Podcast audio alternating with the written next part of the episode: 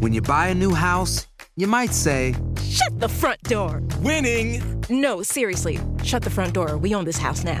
but you actually need to say, Like a good neighbor, State Farm is there. That's right. The local State Farm agent is there to help you choose the coverage you need. Welcome to my crib. no one says that anymore, but I don't care. So just remember, like a good neighbor, State Farm is there. State Farm, Bloomington, Illinois. Enigma sin resolver es un podcast para mayores de edad. Algunos escuchas pueden encontrar el contenido del programa ofensivo. Recomendamos la discreción de la escucha, especialmente para menores de edad.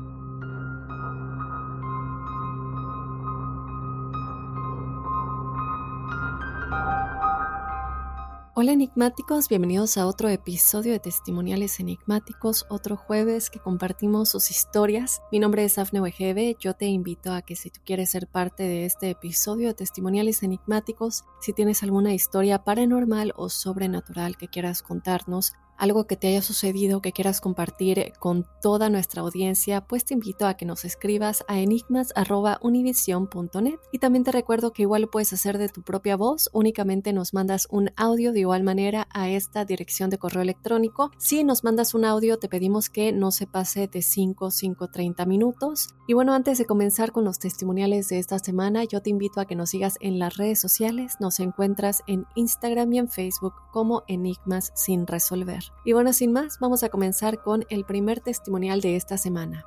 Hola Dafne, espero te encuentres bien. Mi nombre es Damaris y quiero compartir mi experiencia sobrenatural que tuve para que me ayudes a aclarar qué fue lo que pasó, ya que tú tienes más información en estos temas. En la mañana del 18 de febrero del 2020, me despertó una voz masculina muy fuerte. Al principio se escuchó el sonido de como cuando sintonizas la radio, como cuando estás buscando señal. Después de eso, la voz empezó a hablar. Era una voz masculina fuerte.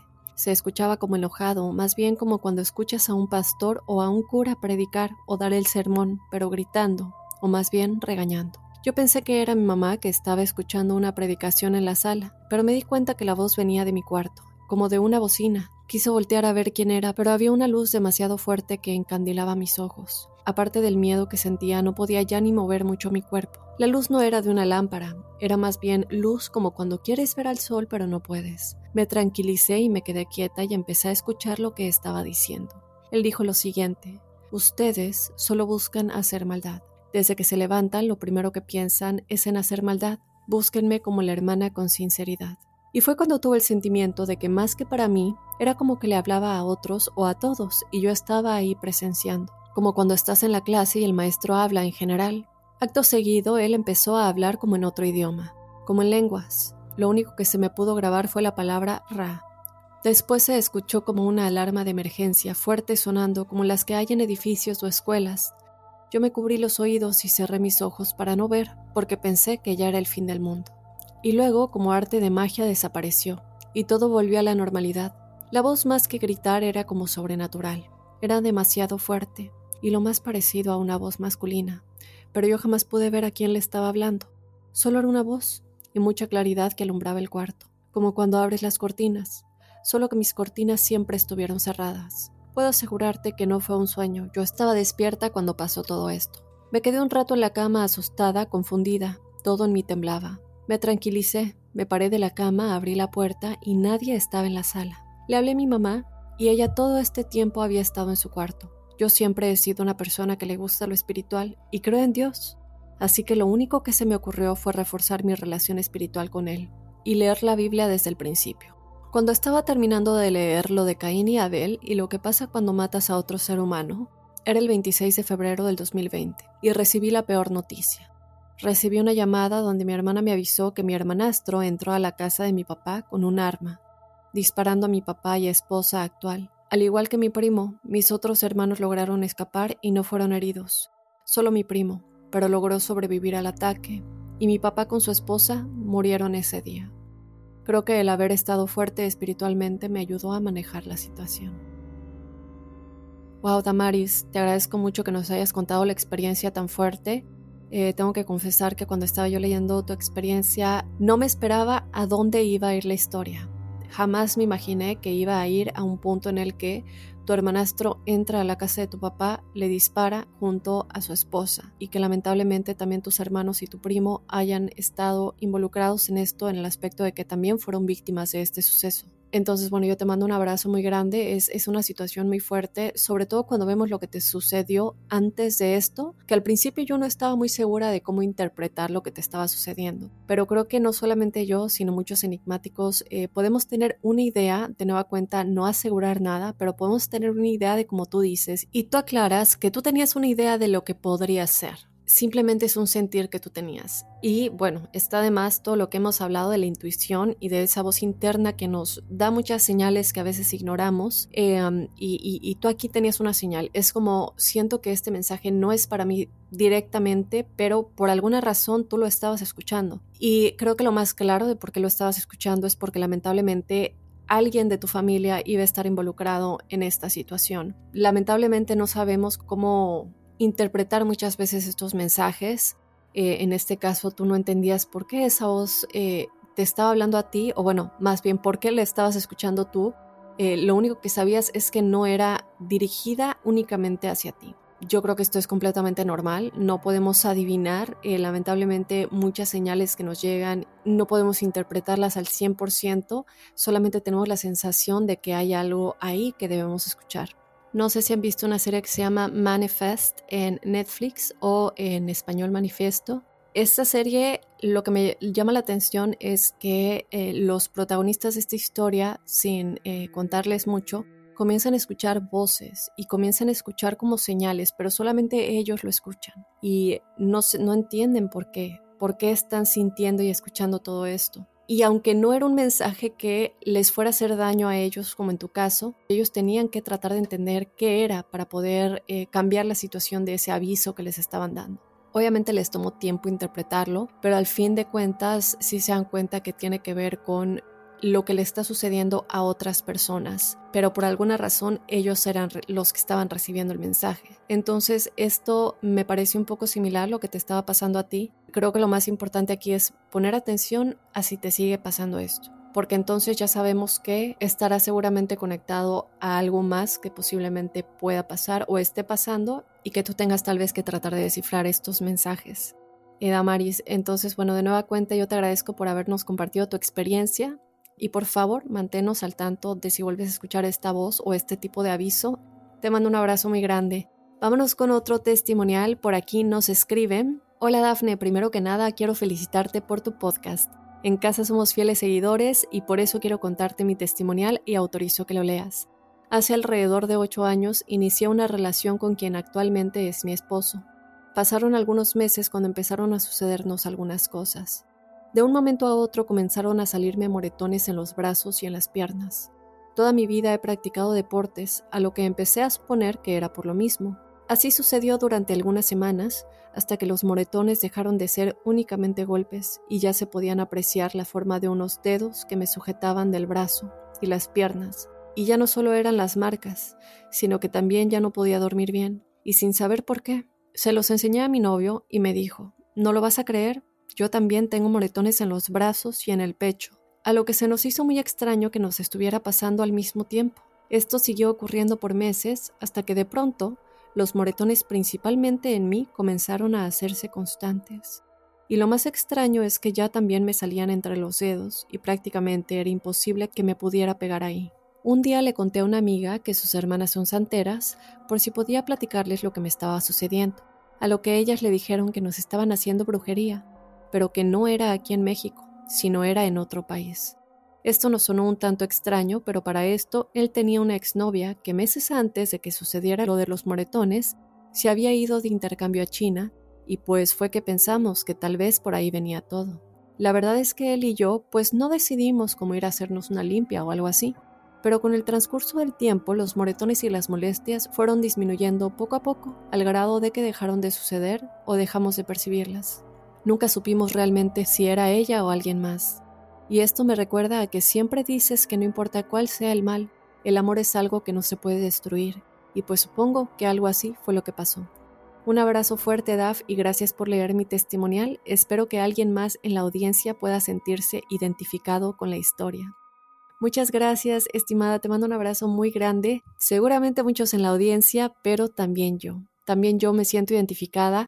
No sé si ya conté esto eh, y, voy a dejar anonimato porque son personas muy cercanas a mí, eh, casados. De pronto comenzaron a tener muchos problemas económicos, muchos problemas en la casa y no entendían por qué. Una de estas personas de pronto se empezó a enfermar mucho y ellos no entendían qué estaba sucediendo y una tercera persona en, esta familia tenía un novio y este novio tenía capacidades mediúmnicas. Él le dijo de pronto que él sentía una energía rara viniendo de ella, que estaba conectada con su familia.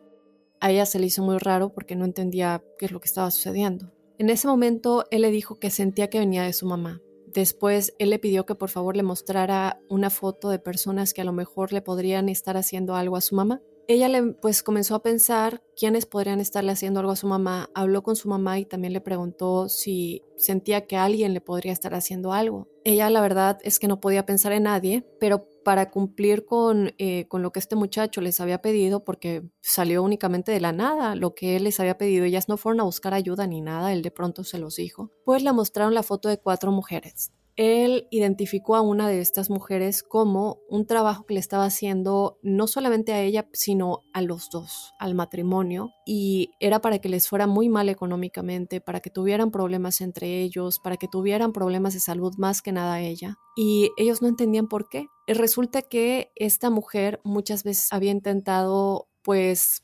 conquistar, si así lo quieren llamar, al esposo. Y obviamente el amor que el esposo tenía por la esposa era muy grande y, no podían destruirlo. Y yo por esto quiero aclarar que ella nunca se hizo ninguna limpia, él tampoco nunca se hizo una limpia. Se enteraron de esto y lo tomaron como lo que es.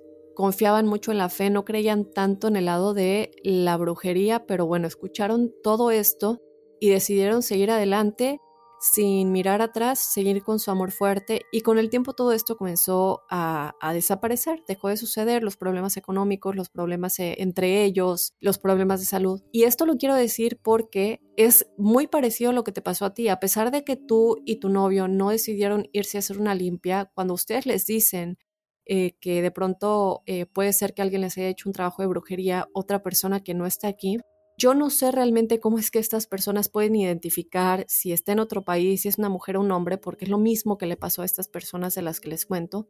Claro que está bien no culpar ni asegurar que era la exnovia, porque a lo mejor no era y le estamos culpando y, y ella simplemente está viviendo su vida en otro país, pero sí está lo extraño, ¿no? Sobre todo los moretones entre los dedos es un lugar muy, muy extraño para que te salgan moretones y que les estaba pasando a los dos. Sin embargo, como tú dices, a pesar de que no se hicieron una limpia, esto dejó de suceder porque el amor es muy grande y no importa si es un trabajo de brujería, no importa si es magia negra, lo que sea, si hay amor entre las dos personas, no importa el tipo de trabajo que se haga, no hay manera de que la brujería o la magia negra sean más fuertes que ese amor verdadero. Entonces, estimada, yo te doy muchísimas gracias. Creo que esto es algo que le puede ayudar a muchas de las personas que nos están escuchando y que quien sea que te lo hizo, como lo dijimos en el episodio de la brujería con Adriana Urrutia, sin duda alguna se les va a regresar.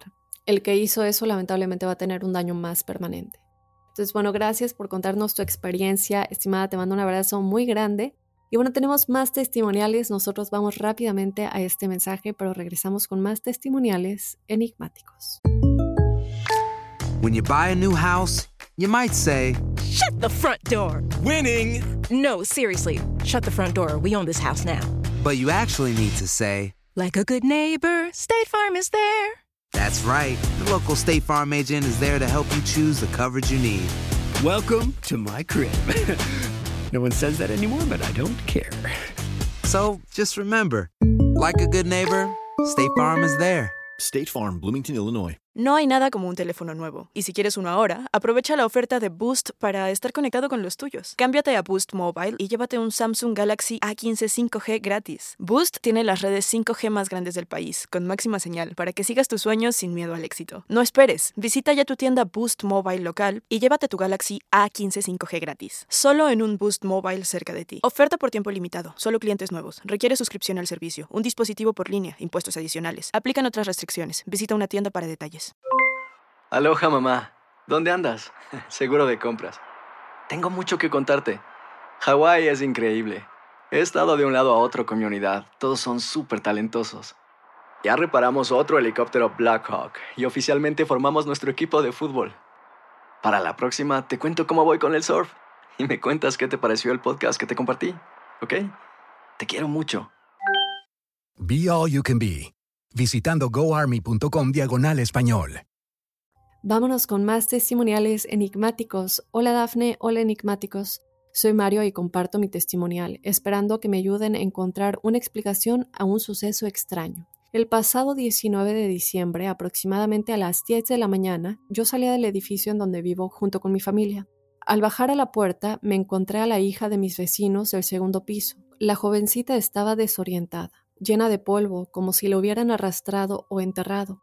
Ella trataba de chiflar, pero no podía. Recuerdo que abrí la reja del edificio y le pregunté si iba a pasar. Ella me respondió que sí. Al caminar, ella se agarraba su pierna derecha y cojeaba. Total, la dejé pasar. Ese mismo día, al regresar a mi casa en la tarde, le platicé a mi esposa lo que había pasado con la hija de los vecinos. Mi esposa extrañada me comentó que si estaba seguro que había visto a la muchacha. Yo le respondí que sí, que era ella, y estaba llena de polvo y con mal aspecto, que estaba tratando de chiflar para que le abrieran la puerta a sus padres, pero no podía. Mi esposa asustada me comentó que mi madre le habló en la mañana para platicarle que en la madrugada de ese día había llegado una ambulancia a nuestro departamento y por otra vecina, se enteró mi mamá, que la vecina que yo vi se había lastimado una vena con un cuchillo en la pierna y desgraciadamente había muerto en la madrugada. Mi madre vive casi enfrente de nuestro departamento y ella se había enterado de la muerte de la vecina porque otra vecina que fue enfermera llegó a la casa de los vecinos a tratar de ayudar a la chica para contener la hemorragia sin éxito y lamentablemente cuando pidieron la ambulancia, la jovencita ya había fallecido. No sé qué pensar, me da miedo, pero sí me parece extraño lo que me pasó. Saludos enigmáticos.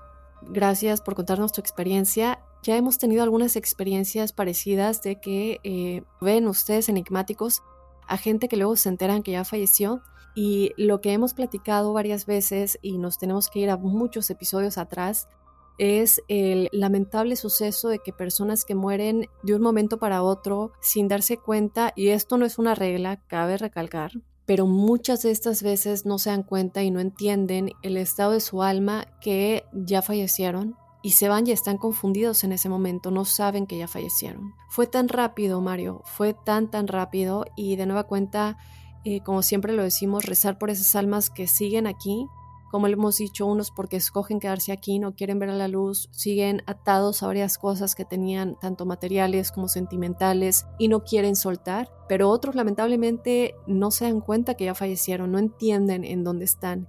Y es importante que la perspectiva se les abra un poco para llegar a este entendimiento. Creo que he hecho referencia, pero tantas veces que hemos hablado del sexto sentido de la película Los Otros, que son estos momentos en los que las almas no se dan cuenta que ya fallecieron, eh, tratan de seguir viviendo una vida normal y muchas cosas no les hace sentido, pero lo dejan pasar porque no se dan cuenta que lo que está sucediendo es que ya están muertos. Lo que me llama la atención es que tú no sabías que ella había fallecido. Lo que quiere decir, y esto es importante, lo que quiere decir que tú estabas básicamente en la misma línea de entendimiento que ella, el no saber que ella había fallecido, porque tu esposa ya sabía que había fallecido, tu mamá ya sabía que había fallecido, todos viven en la misma área, posiblemente otros vecinos también del área ya lo sabían porque llega la ambulancia, vemos este tipo de situaciones en las que obviamente los vecinos se enteran, pero tú estabas trabajando. Entonces, a mí no me parece coincidencia que tú, que no sabías que ella ya había fallecido, seas quien la vio,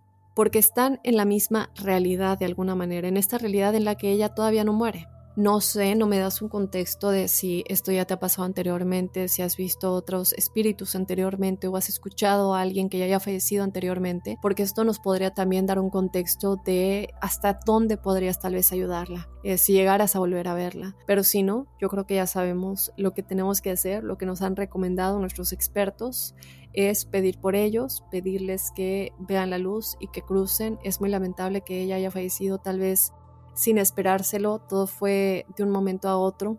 Claro que hay confusión porque tú en un momento estás aquí como si nadie y de pronto dices, ¿qué pasó? ¿En dónde estoy ahora? Entonces ella seguramente estaba muy confundida, como tú lo dices, se veía confundida, se veía llena de polvo, estaba cojeando, lo único que se le ocurre es ir a su casa porque es lo que conoce. Entonces pedir por su alma, si llegas a verla otra vez y si no, pedirle que te escuche y decirle que ella falleció y que es momento de cruzar. Yo te mando un abrazo muy grande, Mario. Gracias por contarnos tu experiencia y ojalá nos puedas mandar eh, una actualización de qué es lo que pasó después, si la volviste a ver o volviste a escuchar algo. Y sin más, bueno, te mando un abrazo muy grande. Y muy bien enigmáticos, esos fueron los testimoniales de esta semana. Yo te invito a que si no has escuchado el episodio de esta semana, el culto de la Orden del Templo Solar, parte 1, vayas a escucharlo porque el lunes que viene tenemos la parte 2. Todavía nos falta mucho que hablar de este suicidio masivo en el que los miembros de este grupo se prendieron fuego a sí mismos. No solamente ellos, también los líderes. ¿Cómo llegaron a esto? Bueno, ya les platiqué un poco cómo empieza, cómo avanza en la parte 1, pero vamos ya a adentrarnos todavía mucho más y ver cómo se desenlaza todo esto en la parte 2. Así que si no han escuchado la parte 1, vayan a escucharla para que el lunes ya estén al tanto cuando publiquemos eh, la segunda parte de este episodio. Y también te invito a que si tú quieres ser parte de este episodio de testimoniales enigmáticos, nos mandes tu historia a enigmas.univision.net. Si tienes alguna experiencia paranormal o sobrenatural que quieras compartir con eh, todos los enigmáticos que nos están escuchando. Así que ya sabes, escríbenosla o mándanos tu audio a enigmas.univision.net.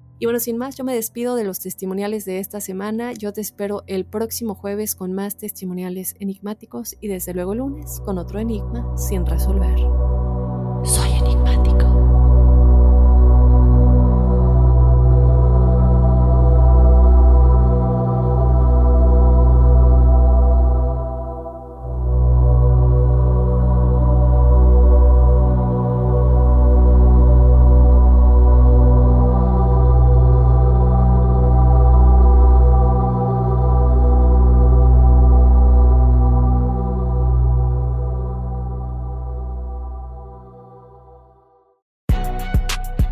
Sabes que el Spicy McCrispy tiene Spicy Pepper Sauce en el pan de arriba y en el pan de abajo, ¿qué sabes tú de la vida? Para, pa, pa, pa.